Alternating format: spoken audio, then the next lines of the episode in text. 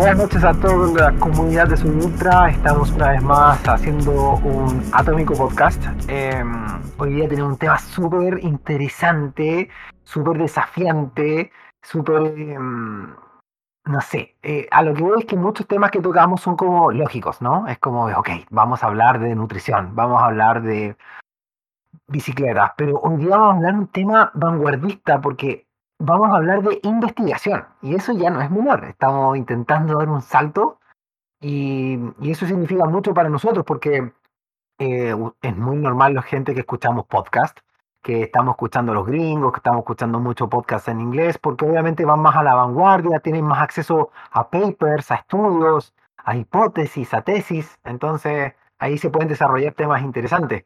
Pero esta vez distinto, esta vez hay una hipótesis, hay un experimento, hay una tesis y está siendo desarrollada por chilenos. Y está ocurriendo eh, en, en- en nuestro maravilloso país, tan vertical y con valles tan angostos y, y perversos. Eh, eh, agradecemos a nuestros auspiciadores, a Squeeze Sport Nutrition, por si quieren el mejor carbohidrato para sus endurance, a Hand Mountain, una de las mejores placas, si no la mejor placa de, las, de tus montañas favoritas, de tu carrera trail running favorito, de tu Strava, y lo puedes incrustar en una placa de 3D en madera.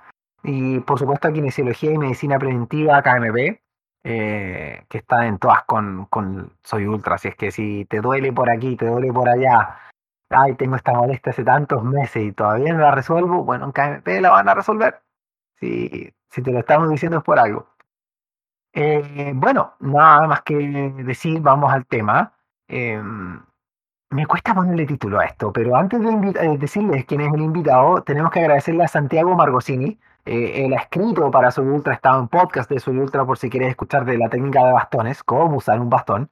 Él nos habló de Raimundo. A Raimundo, bueno, lo seguimos hace rato, tiene un concepto ahí que estábamos eh, analizando antes de grabar este podcast. Raimundo Sánchez, ¿cómo estás? Grande Tito, muy bien, muchas gracias por la invitación al podcast de Soy Ultra. Buena. Oye, Raimundo, mira, em, no sé, de nuevo, estaba comentando que no sé si vamos a estar a la altura de, de lo que queremos conversar. Eh, de hecho, tenemos un, un título eh, que es Música, Data y Performance en eh, eh, ¿Quieres tú explicar un poco cómo pusimos este título? Que, que intentar desarrollar este título para después intentar de- Bueno, la- desarrollar esta idea? La música fue el tema que nos puso a conversar acá y ahí empezaron a salir un montón de otras cosas que son interesantes para la comunidad de trail runners, o sea, y de ultra deportistas en general. Eh, y de hecho, Santi Margosini, que tú hablaste, es un destacado corredor nacional, fue alumno mío, porque yo soy profesor, soy científico, me dedico a la ciencia, además de correr. Eh, hago clases allá en la Universidad Adolfo Ibáñez y hace harto rato estoy tratando de hacer investigación científica en trail running y en deportes de resistencia. Así que la música es una de las cosas que he estado tratando de investigar junto a un montón de otros estudios que he hecho en los últimos años que he estado dedicado a esto. Bueno, oye, pero sobre esto que haces investigación y sobre este título en particular, en el fondo la música, eh, ¿te acuerdas que estábamos intentando dilucidar? No sé si podemos desarrollar esa parte en particular. Mucha gente eh, corre, eh, los, yo creo que los trail runners son más fanáticos del audio que los ciclistas. No, no, creo que los ciclistas son más, pero inf- eh, vamos a hablar de eso, ¿no? De ¿aumenta el hablar de- performance la música? Esa es una de las preguntas que nos encantaría tratar de responder. Obviamente para responderla es súper peludo y hay que tratar de hacer eh, un montón de experimentos, pero eso es un poco la aventura en la que estamos embarcados. Tratar de responder esa pregunta y para poder responder una pregunta de ese tamaño, de ese calibre, hay que quebrarla en pequeñas preguntas, ¿cierto? Hay- no hay que atragantarse, no, no hay que comerse la vaca por partes, como dicen. Así que mm, ahí hemos tratado como de hacer pequeños experimentos para ir validando si es que se puede ir midiendo el efecto que tiene la música en los deportistas de resistencia. Bueno, oye, pero antes de eso, ya que podemos por fin construir una especie de introducción, em, tú dijiste que tú eres un tipo que investiga. Eh, ¿Nos puedes hablar de algunos otros estudios que quizás has hecho, que estás haciendo, que nos podrían orientar un poco para encuadrarte? Bueno, sí, em, yo soy ingeniero de profesión. Em, hice un doctorado en ingeniería de sistemas complejos, así que me gustan los problemas complejos, problemas peludos. Y como buen ingeniero, eh, siempre he estado mirando la data que generan los dispositivos. Así que mm, hay un montón de, científicos de la actividad física, de profesores, no sé, de educación física, mucho más técnicos en la fisiología del ejercicio, pero yo como ingeniero me estaba especializando en, los dispositivos digitales y cómo los dispositivos nos pueden ayudar a medir eh, distintos parámetros de los deportes de resistencia. Así que he hecho estudios en varios, varias líneas distintas. Tengo estudios, por ejemplo, con algunos colegas estudiando la variabilidad de la frecuencia cardíaca, que es un indicador súper interesante para medir la fatiga de los atletas. Em, no sé, me he metido, ponte tú, estamos haciendo otro estudio con unos colegas de la Católica analizando el deporte para los diabéticos, porque hay muchos diabéticos que usan dispositivos de unas bombas de insulina que generan un montón de datos. Em, he estado tratando de abrir la caja negra de Strava que te calcula el ritmo ajustado a pendiente, que ahí todos los traileros me van a escuchar. Em, que Strava te dice, oye, mira, subiste el, Mortal Kombat, eso equivale a correr 5 minutos cada kilómetro. Y ese cálculo Strava no lo, no, lo muestra, no te dice cómo lo hacen. Y yo estaba tratando de abrir esa caja negra y, hacer ese cálculo y de publicarlo abierto para toda la comunidad científica. Eh, no sé, son algunos ejemplos, pero en esa línea estoy. La bomba es muy interesante. De hecho, en KMP hay, si mal no recuerdo, dos chiquillos que la tienen, la bomba de insulina que estabas mencionando. Ah, Así que un saludo ahí a la Javi y al Raúl. De hecho, Raúl Miquine tiene bomba de insulina. Por eso te comento, entiendo bien de lo que estamos hablando. Y para la gente que no está escuchando, dijiste una palabra clave y chistosa. Yo hasta el día de encuentro chistosa. Eh, Mortal Kombat. Para la gente que no es de Santiago o que no está ocurriendo por acá, Mortal Kombat es una sección que es un acceso a un cerro que se llama el Manquehue, que este típico cerro que arriba tiene una meseta gigante. Y Mortal Kombat le, supongo que le pusieron así porque es como no sé, difícil. Debe ser como un tercer a casi cuarto grado de escalada si haces la ruta auténtica del Mortal Kombat, porque es, una, es por un filo bien rocoso, es muy divertido. Pero hoy en día se ha hecho un sendero lateral, que la gente le sigue llamando Mortal Kombat, pero ese no es el original. No sé si estás de acuerdo conmigo. Sí, es exactamente así. Pero es un segmento súper característico de Santiago y debe ser una de las subidas más difíciles de la ciudad. O sea, del, de la escena de trailera de Santiago, Mortal Kombat es un ícono y creo que no hay otro segmento igual en, en, Santiago. Bueno que lo mencionas, ¿ah? porque yo creo que una de las grandes cosas que algunos nos quejamos de, de, de, Chile y de los eventos deportivos que en términos técnicos siempre van hacia la baja, en el fondo por privilegiar los, la, la, seguridad, la baja de accidentes y porque quizá hay un tema cultural acá que algo tiene este país que le hace el quite a Ah, no sé si es que no quiero usar esa palabra, pero quita las partes técnicas eh, se traduce en que hoy en día, no sé, hasta, hasta donde supe muchos años atrás, algunas carreras de Salomon, de hecho, pasaban por Mortal Kombat, pero hoy en día sería impensado, porque no, se va a matar. Es más caro, es más caro de organizar, porque tienes que invertir más en seguridad. Claro, claro, también. Pero también la gente igual está más quejona. Pero igual están más, ay, ay, me meto, me meto. Generación de, de cristal. Oye, sobre los dispositivos, muy interesante. No quiero profundizar mucho en eso porque cuando estábamos armando esta pauta, eh, queríamos ver si eventualmente podíamos grabar un poco ese tema porque hay mucha gente que raya con los dispositivos, ¿no? Así como, no, mira, el Garmin me está diciendo que me cansé 48 horas. Este, La gente le hace caso, ¿ah? Es que bueno, la tecnología no llegó ahí sola. Obviamente hay un montón de investigación que la respalda, pero tampoco hay que pasarse para el otro lado. Hay, hay un equilibrio que hay que encontrar y la dependencia a los dispositivos creo que no, no es sana para nada. Así que eh, es un temazo que podríamos, de hecho, desarrollar un podcast completo en torno a eso. Em, mira, em, Ok, perfecto, ya tenemos más o menos una cosa de, estas cosas complejas que te gustan a estudiar. Em, queremos evocar este, este podcast en particular en eso, eh, que esta, no sé si simbiosis, pero esta potenciación que podríamos lograr escuchando ciertos tipos de música slash eh, ritmos. ¿Cómo se llega a ese cuestionamiento? Sí, bueno, em, yo ese cuestionamiento me lo he hecho desde que partí corriendo. Yo antes, hace ocho años, el Raimundo del año 2012, eh, no le gustaba correr. Yo no corría para nada, de hecho tenía 10 kilos más, era, era un tipo sedentario, no, no, no me gustaba esto. Pero, mm, pero siempre me ha gustado la música. Entonces, cuando empecé a trotar, empecé siempre con una lista de reproducción de músicas que a mí me gustaban. Yo soy bien metalero, así que escuchaba, no sé, Metallica, por decirte algo, o Iron Maiden, da Tenía una lista que se llamaba Run to the Hills, en base a la, a la canción de Iron Maiden. Así que tenía esa lista de música y de repente empecé a topar con algunos artículos científicos que decían que había cierta eh, cadencia óptima para correr. Que los velocistas de resistencia que ganaban las maratones corrían a 180 pasos por minuto. Eso es la, cadencia, como se le conoce en, el running. Bueno, y en ciclismo también se habla de cadencia. Entonces ahí me pareció súper interesante. Dije, ¿sabéis qué? Yo de repente podría lograr hacer una lista de reproducción que tenga canciones a 180 pulsaciones por minuto y de esa forma tengo como un metrónomo en el bolsillo, un metrónomo en las orejas y eso me, debería ir ayudando a, correr. Y lo hice, po. hice la lista Run to the Hills, o sea, la, fui curando de a poco, fui metiendo canciones, sacando canciones y probando distintas cosas.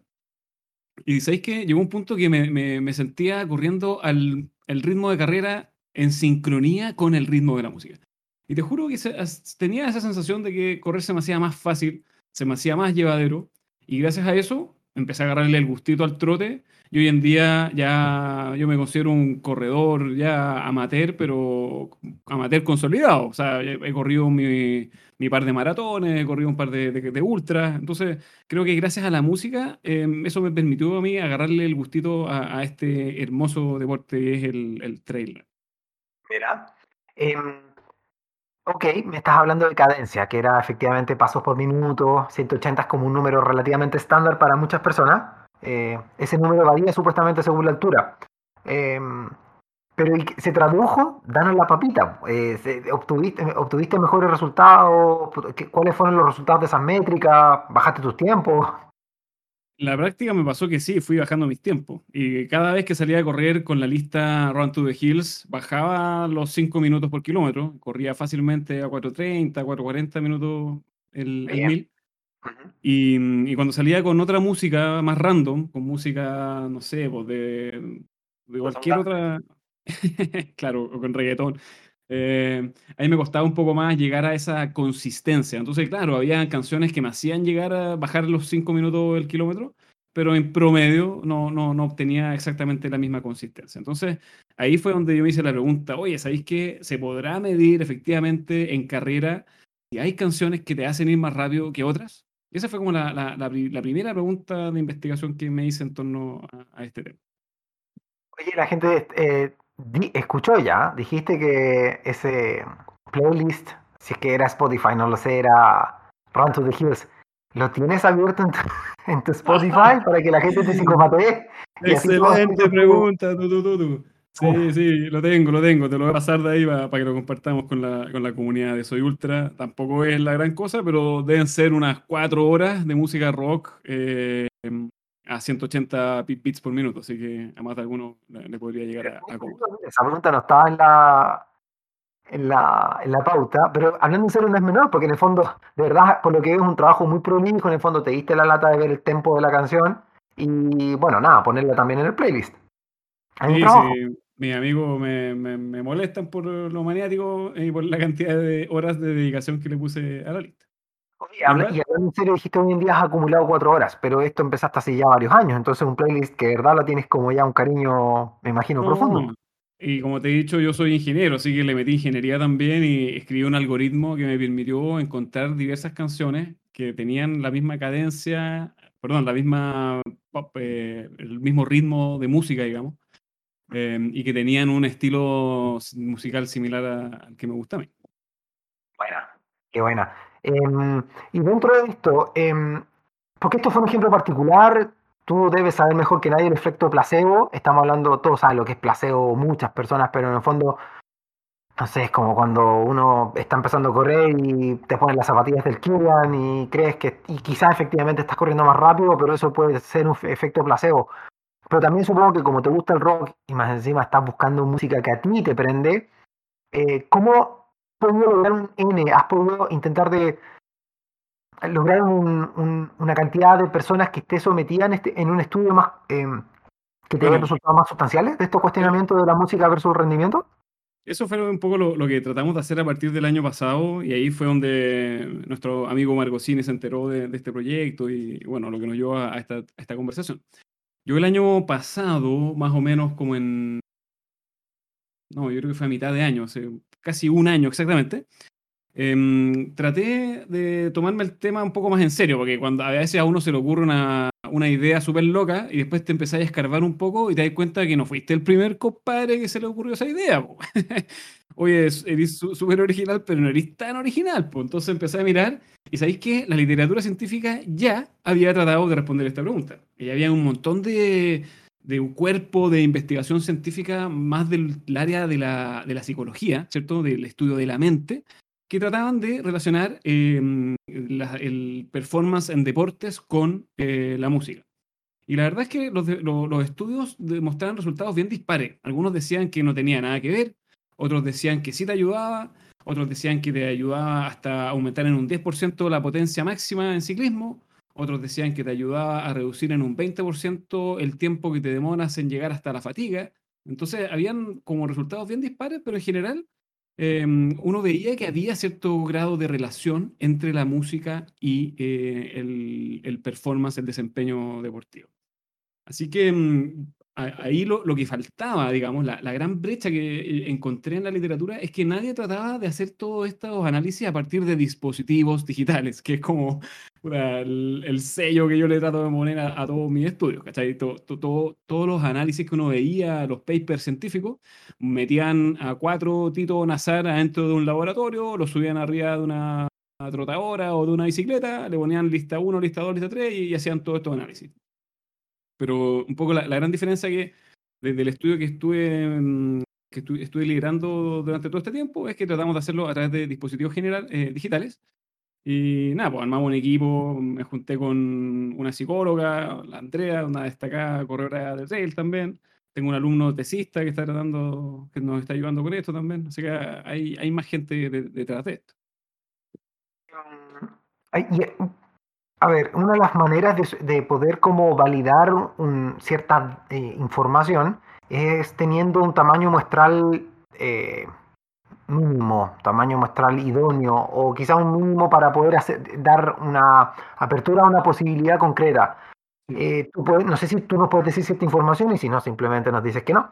Pero, ¿qué tamaño muestral has podido trabajar? Y quizás, no sé si me expliqué bien lo que es un tamaño muestral, si no por, muestral, por favor, defínelo. Está bien. Eh, eh, bueno, la definición del tamaño muestral o, de una muestra, digamos, es, es, un subconjunto de la población total que uno, quiere estudiar. Em, entonces, el tamaño muestral, eh, la significancia estadística de un tamaño muestral va a depender de, qué tan generales van a ser las conclusiones que uno está tratando de sacar. Em, en este caso, nosotros tenemos una muestra de 32 sujetos. Tenemos a 32 personas que se inscribieron en un estudio que nosotros hicimos el año pasado que es un tamaño muestral bastante decente. O sea, dentro de los estudios mm, de música que estuve mencionando, el tamaño muestral siempre fue inferior a esto. Eran 15 pelados, 20 pelados, y hay varios estudios que uno hace, incluso estudios de caso, donde analizas a, una persona no más. Entonces, para hacer un estudio de factibilidad como es este, 32 personas nos parecía un, número bastante razonable. Así que mm, a estos dos, 32 sujetos, nosotros lo, que les hicimos fue que le creamos un protocolo de estudio. Entonces, el año pasado, a estas personas les dijimos, mira, sabéis que tú tenéis que correr dos veces a la semana. Cada vez que corras a la semana tiene que ser de mínimo una hora y tiene que ser en plano. Em, entonces, en la semana uno, tú tienes que correr esas dos veces, tiene que ser sin música. Que esa, a nosotros a esa semana le llamamos la semana de control. Después, la semana siguiente, la segunda, eh, le pasamos una lista en particular que le llamamos la lista 1. Em, y esta lista 1 era una lista eh, de música pop, ¿ya? Música pop, Katy Perry, música pop, pop, pop, pop. y, y, lo interesante es que la lista pop y la lista de la semana 3 y la 4, eh, todas las listas, las tres listas que probamos, em, eran, este, fueron fabricadas con canciones que estaban a 180 eh, bits por minuto. Todas tenían la misma cadencia target, digamos. Así que mm, tampoco uno podía decir que corriste más rápido con la lista 2 o la 3, dependiendo, o sea, en el fondo que, eso era por la frecuencia de la canción, eran todas iguales. Así que bueno, eh, semana 2 eh, era esta lista, la lista 1 de pop, después la semana 3 era la segunda lista, era una lista de rock, ese es un subconjunto de la lista de Run to the Hills, y finalmente la lista 3, la infame lista 3, que se hizo en, la semana 4, que era lo que dentro del estudio molestábamos y le llamábamos música de ascensor. Eh, que era como música tempo, así, música como. Música como. Llamada de, teléfono. música de fondo, eso, tal, tal cual. Em, y, después, bueno, fueron, dos fueron seis semanas. Las últimas dos semanas eran semanas con música libre, que cada uno corría con la música que ellos quisieran. Así que em, ahí. Dale, dale. Que te quería preguntar, porque tú hablabas de que em, es muy interesante algo porque dijiste ya, les ponías eh, pop y después eh, música más, más rock. ¿Tú a estas personas le decían, hey, esta música lleva un tempo de 180 bits por minuto? ¿O tú decías, hey, escucha esto, escucha esto y haz lo tuyo? No, no le decíamos nada sobre el tempo, tampoco le decíamos si la lista era del estilo A, B o C, solo les decíamos que eran de distintos estilos musicales y, ahí ellos tenían que reaccionar. Un poco la, la, parte de, de, la, de, lo que queríamos investigar era ver cómo la, la gente reaccionaba y tomaba decisiones, en el fondo tomaba elecciones en base a la, música a la cual está expuesta a la hora de hacer ejercicio. Ok, y estos chicos y estas personas corrían y qué sé yo. ¿Y qué data tú colectabas después una vez de, con todo esto? Porque 32 personas es harto trabajo, pero ¿qué cosas tú obtenías para después intentar sacar conclusiones? Es que nosotros después, em, a, ver, en las plataformas que utilizamos para sacar esta data, nos permitían también saber qué canciones ellos escuchaban cuando no estaban corriendo. Así que nosotros sabemos más o menos cuáles son las preferencias musicales de cada uno de estos tipos. Y la verdad es que eso fue algo que no sé si nos sorprendió tanto, pero fue súper interesante verlo, que todos eran distintos. Cada uno de los 32 sujetos tenía un perfil basal, llamémosle, un perfil basal de, de escucha de música súper diferente. Entonces, unos se pasaban solamente por el rock, otros se pasaban por alguna de las 35 zonas musicales que nosotros definimos dentro del estudio otros se quedan en, un, en dos o tres. Entonces ahí cada uno tenía como su mapa de calor, llamémosle, de, de música. Y obviamente eso era un factor que les iba a afectar sí o sí a la hora de escuchar pop, rock o música de ascensor a la hora de correr. ¿Qué que le podía afectar? Porque es, algo que decía la literatura, em, que en general la, gente reacciona muy distinto dependiendo de la preferencia de, sus gustos personales. Entonces, obviamente, las preferencias de música que ellos escuchan en su día a día, si que se parecen a la música que nosotros les pusimos, ellos iban a reaccionar de mejor forma y iban a cumplir con el protocolo de estudio. Pero, por ejemplo, la infame lista 3, que yo le llamo infame por lo que te voy a contar ahora, nos pasó que como nadie, nadie escucha música de ascensor en su día a día, nadie tenía ese tipo de música dentro de su mapa de calor musical, y esa lista fue lejos la peor semana de adherencia del estudio. Fue donde la gente se dejó de correr, se bajó, empezó a escuchar otras músicas, no nos hacía caso, no seguía las instrucciones. Mm. Eso fue de las cosas más interesantes. O sea, nosotros partimos del estudio diciendo, ya, chiquillo, tenemos 32 sujetos, estamos al otro lado, de aquí a seis semanas vamos a tener 32 datos por seis semanas, ta, ta, ta. Y después nos dimos cuenta que la adherencia partió en un 80%, o sea, partimos mal, y de ahí fue bajando, bajando, bajando, hasta que la última semana llegó a un 40% de adherencia, o sea, un 40% de las personas no, o sea, decidió no seguir haciendo el estudio debido al tipo de música que nosotros le pusimos a correr. Ya, entiendo, wow. Adherencia es eso, en el fondo se atengan a los planes impuestos por usted.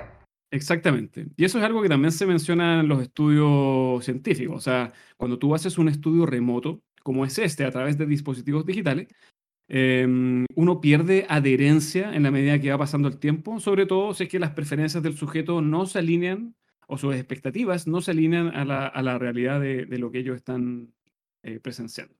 Así que eso a nosotros nos va a servir de parámetro, porque nosotros, nuestra, nuestra, el, principal hallazgo de este estudio es que nosotros pudimos construir un flujo digital en el cual tú solamente salías a correr.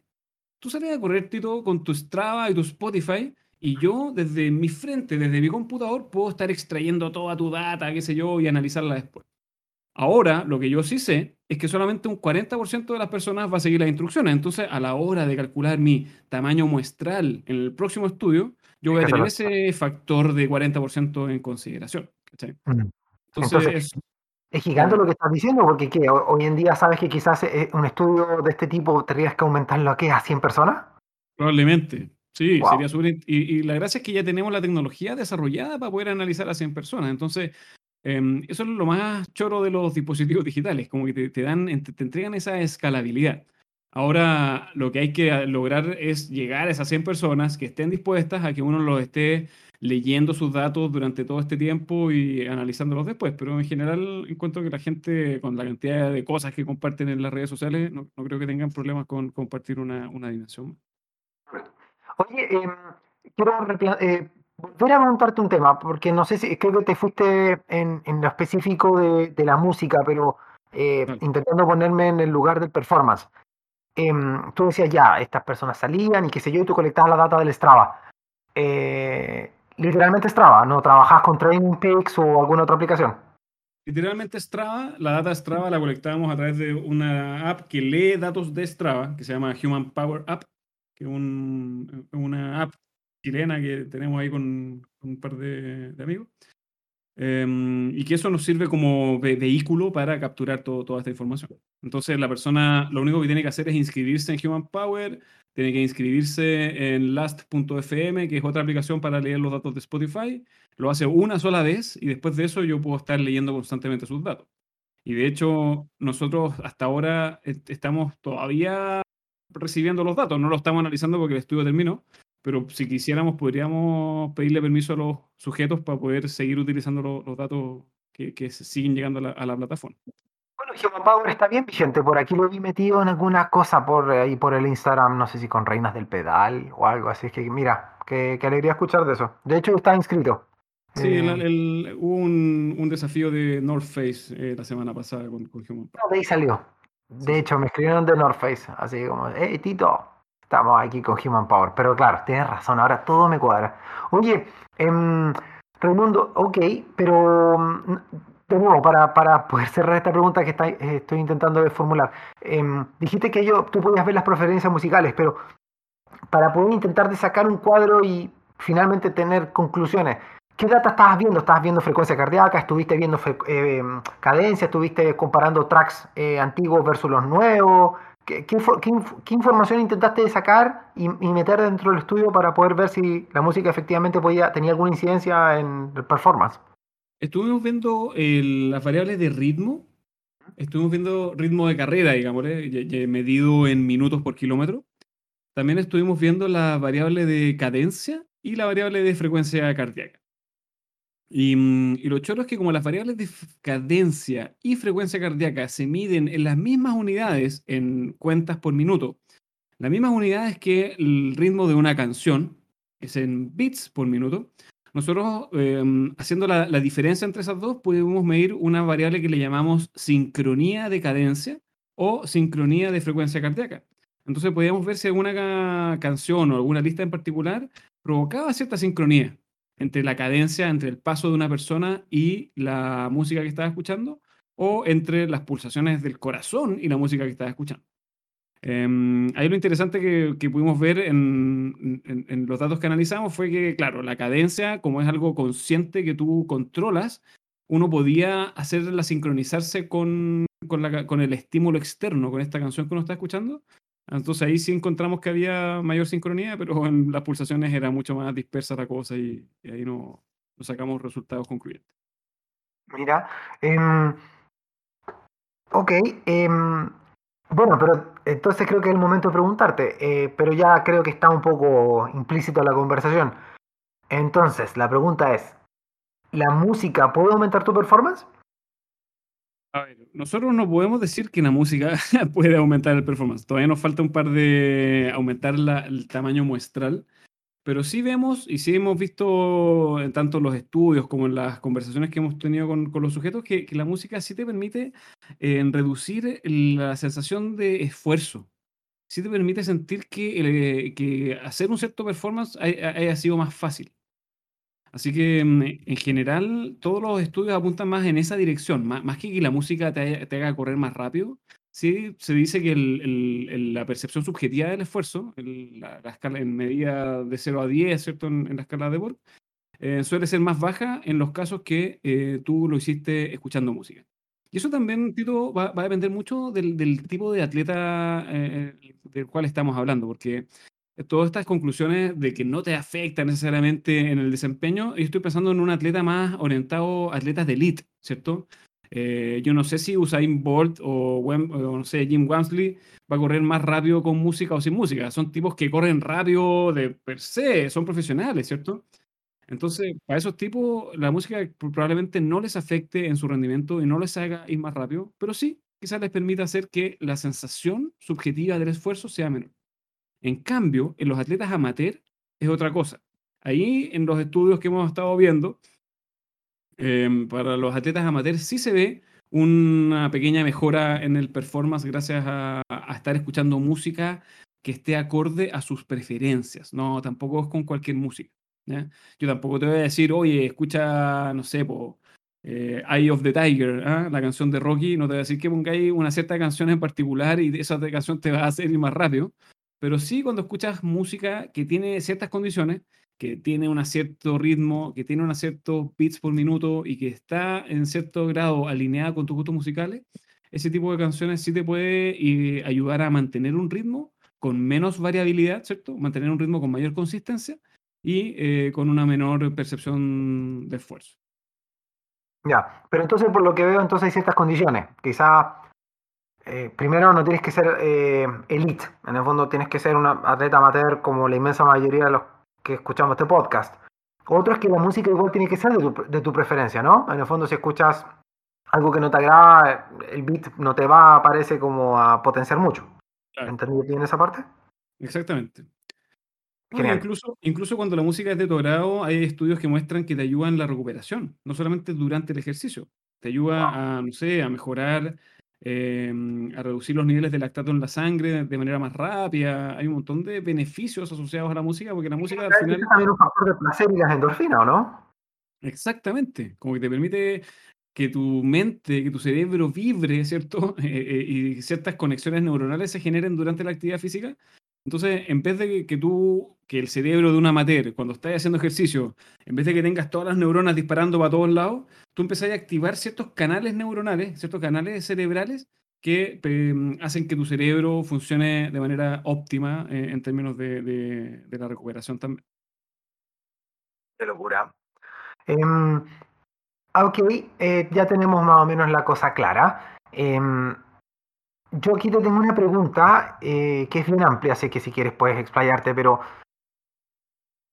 para las personas que están pensando en esto, que están desarrollando esta idea y que, a, ver, no, sé si es la inmensa mayoría de las personas, pero hay gente que corren con... Los ciclistas son bien locos, encuentro yo. Yo, es algo harto con amigos y los monos van con los audífonos puestos y después me doy cuenta que van escuchando música mientras van hablando conmigo. No sé cómo lo hacen.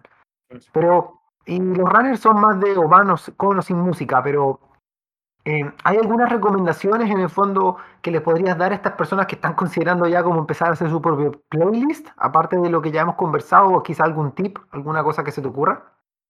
O sea, yo creo que hay varias cosas que hay que ir considerando. Primero, hay que tener eh, el tema de seguridad súper en el radar.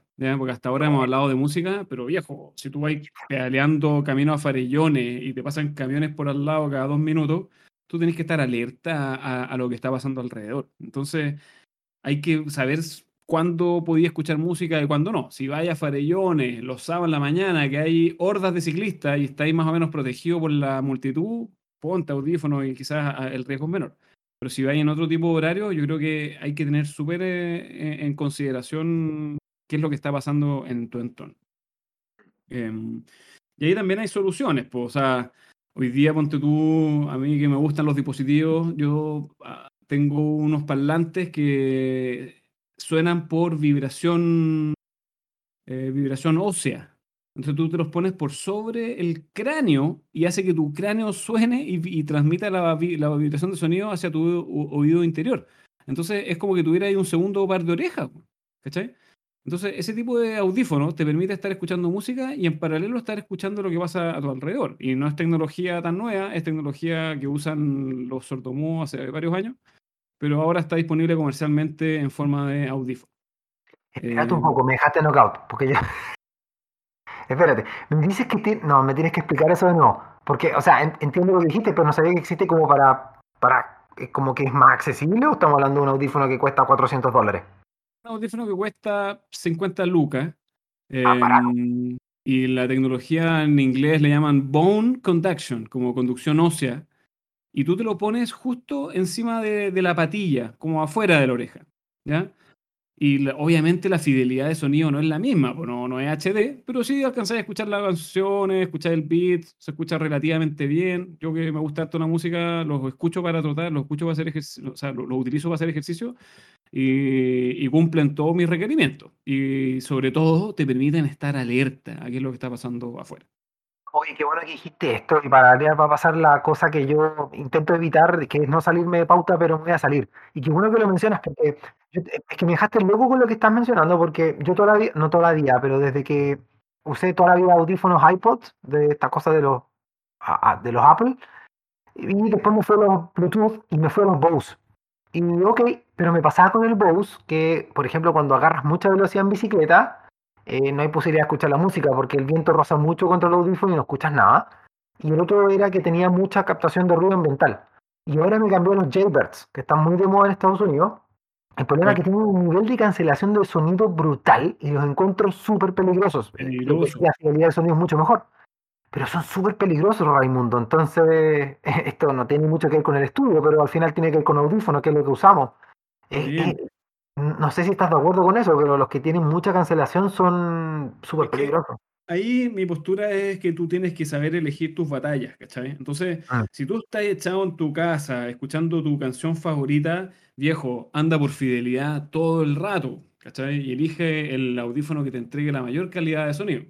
Pero en el caso que tú estás ahí andando en bicicleta o estás trotando, tú quieres la música porque te ayuda o a sincronizar tu cadencia, o también en muchos otros casos te ayuda a, relajar tu mente. A mí parte de lo que más me gusta de la música, más allá del, de la cadencia y el performance y todo lo que hemos estado hablando hasta ahora, es que la música me ayuda mucho a, entrar en trance, ¿vale? me permite entrar como en un estado mental en el cual no tengo que pensar, como que voy nomás, voy y le meto, y le meto, y le meto, y le meto, y le meto, a la cadencia que sea. Obviamente, ojalá sea lo más rápido posible, pero en general como que todo el resto de las variables como que se te, se te borran de la ecuación. Em, entonces, si tú estás buscando eso, estás buscando como que la, música como compañía, como elemento que te va a ayudar a entrar en este trance del, de, de la resistencia, chuta, no necesitáis la mayor fidelidad. Y en ese caso, este tipo de dispositivos hacen súper bien la pega. Y bueno, tú también veis tipos que andan con parlantes por la vida. Pues hay ciclistas que ocupan parlantes también. Yo a veces también he salido a correr con un parlantito chico Bluetooth que tengo. En el fondo, sacrificar fidelidad por el tema de la, de la seguridad. Qué bueno que mencionas eso. Yo creo que en el trail running en particular hay algo, eh, hay un factor muy importante y es que, es como que, la, que no es solamente tu propia seguridad, sino la seguridad de terceros. Eh, Exactamente. me pasó, pero me acuerdo cuando empecé a hacer cursos de montaña, nos decían que andar con audífono no era, no era correcto porque si una persona pedía auxilio, tú estás en tu mundo de Bill y pasaste por el lado del mono que se pudo haber muerto de hipotermia porque tú ibas con audífono. Eh, entonces, estoy, estoy, estoy, haciendo un ejemplo burdo y exagerado, pero potencialmente puede ocurrir. Entonces, también hay que tener una conciencia con la comunidad y, nada, supongo, yo también escucho, yo todavía corrí con sin audífonos, pero mm, hace ya como uno, o dos años le empecé a poner. Y, y nada, pues, pero creo que lo comparto igual que tú. Yo también uso la música como para un poco para desenchufarme, un poco para los momentos críticos, medios místicos también, ¿no? Hoy en día me, voy mucho en la volada mística yo, pero no sé. ¿Te pasa a ti también? Sí, me pasa, sobre todo cuando hago esfuerzos largos, más de 3, 4 horas, ahí la música me ayuda bastante a, a, conectar, esa es la palabra. Bueno, sí, creo que es que la música tiene algo también, ¿no? Que en el fondo eh, te produce placer y pues, sensaciones muy positivas, también pueden ser negativas, ¿no? Pero supongo, supongo que cuando construimos un playlist es para, estar arriba de la pelota, ¿no? Entonces, creo que la inmensa mayoría de las personas cuando hacemos, escuchamos música eh, es para potenciar un poco nuestro, nuestra alegría, ¿no? Sí, bueno, yo creo que esa podría ser otra recomendación, en el fondo hacer la pega, no, no, no es llegar y usar la playlist recomendada de Spotify, obvio que si te gusta y te funciona, dale, pero si es necesario, haz tu propia lista, dedícale tiempo, dedícale cariño, porque al final va a ser una lista que te va a acompañar y la vaya a usar en varios entrenamientos, vaya a estar varias horas escuchándola, así que ojalá sea una lista que sea diversa, que y de repente podéis tener más de una lista, pero en el fondo eh, planificar la lista también. Yo cuando entreno, por ejemplo, para los ultras, digo ya, voy a hacer, no sé, por 50k. Entonces en los 50k voy a estar 7 horas corriendo, por lo menos. Entonces digo ya, las primeras dos horas voy a estar escuchando este tipo de música porque prefiero partir. Después las segundas 3 y 4 horas pues quiero tipo de música no tan intensa, como que me ayude a, a llegar a un estado estable. Después la quinta hora puta, quizás en la quinta hora no quiero escuchar música. A veces también me pasa que estáis ahí, ya estáis chato, te duele la oreja, no tengo idea, querés sacarte y conectar un poco también con el entorno, porque al final también quería estar en la naturaleza y boom, a veces no le ponéis, ¿no? Entonces hay que, hay que planificar también. Bueno, oye, y hablando de Ultra, eh, ¿No te pasa que algunas canciones como que te sobreprenden? Así como, ¡ah! Y como que, no sé, quizás te hagan quemar cartuchos de más que los vas a necesitar en el kilómetro 75 y en la bicicleta en el kilómetro 180. ¿No hay que tener cuidado con ese tipo de música? ¿Su Slipknot? no sé. Yo creo que podría pasarte algo así, pero al final un ultra también se trata sobre conocerte a ti mismo y sobre experiencia y sobre acumular un montón de horas de entrenamiento. Entonces si después de escuchar Slimnot en todos los entrenamientos no aprendiste la lección, yo creo que es difícil que la aprendáis después para la hora de la carrera, ¿cachai? o quizás en em, este caso, ya, igual entonces quizás como dato rosa yo no lo he hecho, pero estaba pensando quizás tener un playlist eh, de Slipknot, pero para el remate, no sé, en el Ultra, los 80K, los últimos... El último... claro. Ah, no, y para un Ultra en bicicleta, el último, no sé, 45K. Sí, un buen punto. Hay, hay, hay, hay, que, como te decía antes, hay que pensar un poco qué tipo de música vaya a querer escuchar en cada momento. Y de nuevo, volviendo al tema que estábamos discutiendo antes, pensar también si es que vas a querer escuchar música. Hay un montón de otros puristas del deporte que te van a decir que correr con música es hacer trampa. Te van a decir que es casi correr con, no sé, con asistencia. Que, entonces, mm, hay, hay como distintas escuelas. Yo creo que los récords de, maratón, si queréis ir por el récord mundial de maratón y ganarle ahí a Eliud Kipchoge, no te lo van a permitir si es que fuiste escuchando música y tú no veías a los atletas que corren 10.000 metros en pista con audífonos tampoco. O sea, hay como una escuela más clásica del atletismo que la música no la consideran para nada como un elemento deseable dentro de las carreras. Interesante, pero parece que en el trail running y en el ultra como que igual todo ahí se desvirtúa, ¿no? Como todavía el ultra, es que el ultra todavía no es un deporte olímpico, entonces quizás también le falta más estandarización, ¿no? Y es difícil controlarlo todo también y, bueno. Tú también veías a mismo Killian que ocupa, tiene sus playlists y lo veis con audífonos. Hablando en serio, no lo sé, ¿tiene playlist? Hay un par de blogs ahí en internet que puedes encontrar las playlists de Gillian Journey. Oye, con tu podcast vaya a dejar laca. Ahora todos van a estar compartiendo aquí, no sé, si, no sé si la ocupará todavía, pues, pero eran unos, unos blogs de hace unos 5 o 6 años que, que sí, él menciona la, su música favorita. Eh, está en la pauta, creo que está resuelto, pero si no, por favor, desarrollalo. ¿Hay alguna distinción entre la música clásica y el rock en todo este concepto que estamos ah, eh, atacando? O, simplemente tiene que ver con tu gusto mientras estén los beats por minuto? Yo creo que el tema al final tiene que ver con las preferencias.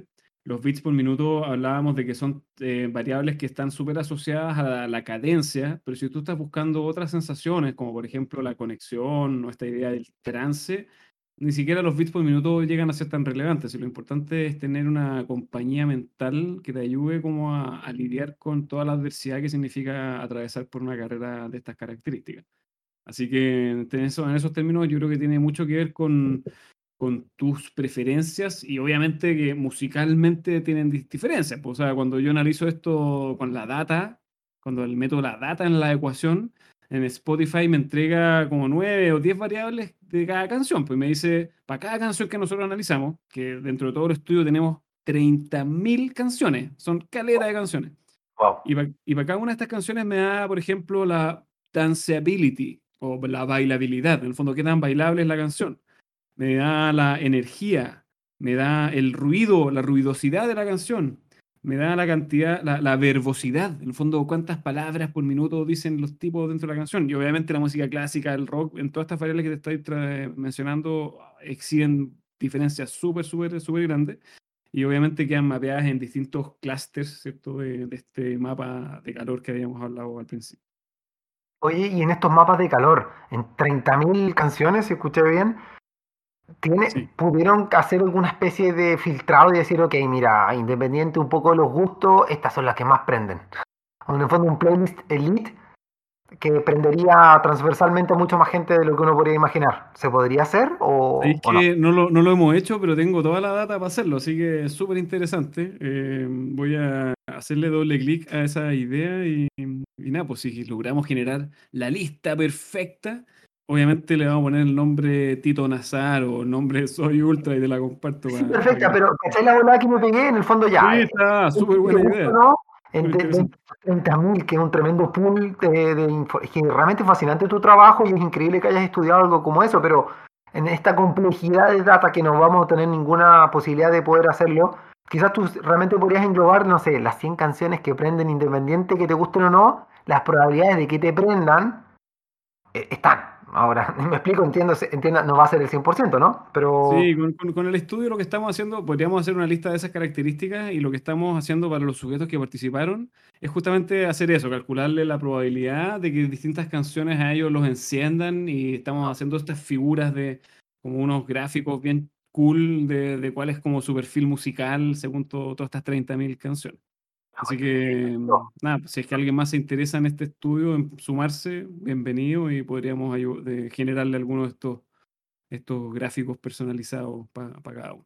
De verdad que es divertido lo que estamos hablando, ¿no? Porque eh, es que de verdad estoy viendo una nueva dimensión del performance, porque mira, lo que te decía en la introducción, ¿no? Que era como ya típica pregunta, ¿qué como uno en una carrera? ¿Qué zapatillas me compro?